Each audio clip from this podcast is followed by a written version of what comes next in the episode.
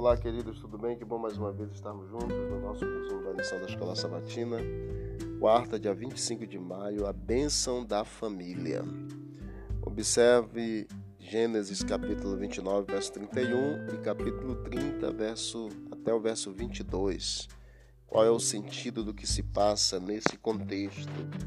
Essa sessão de Gênesis 25 19 até o capítulo 35, verso 26, começa e termina com a frase: Deus fez com que ela fosse fecunda, referindo-se a Lia e também a Raquel.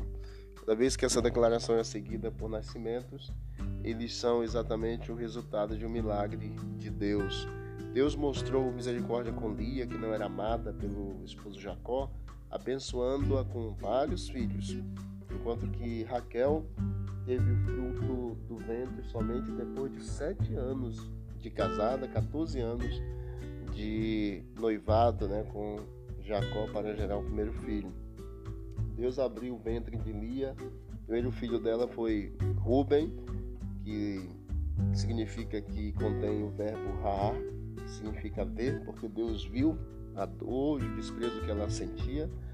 Além disso, Deus também deu o segundo filho que passou a se chamar Simeão, teve o nome de Simeão, e que esse segundo filho tem aí na, na raiz do verbo, é, seu próprio nome, né, o verbo chamar, que significa ouviu, Deus ouviu a profundidade e a humilhação de sua dor, enquanto ele teve pena dela, assim como tinha também ouvido a aflição de Agar, no capítulo 29, verso 33.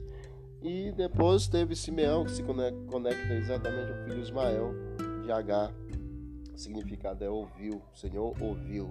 Quando Lia deu luz ao último filho, chamado Judá, significa louvor, Lia não se referiu mais com a sua, com a sua dor, nem mesmo a bênção. Ela se concentrou em Deus e o louvou por sua graça.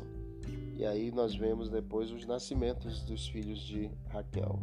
É, Rubem, Simeão, Levi, Judá, Isacá, Zebulon, Dan, Gad, Assé, Naftali, José Benjamim são os filhos de Jacó. Por mais que essas passagens, ou essa passagem registre uma série de atitudes erradas, Deus foi capaz de usar essas lições ou essas ações, mesmo que não as tolerasse, a fim de criar uma nação da semente de Abraão, como era ou fora prometido para o próprio patriarca Abraão. Deus ele usa os métodos para alcançar o coração das pessoas.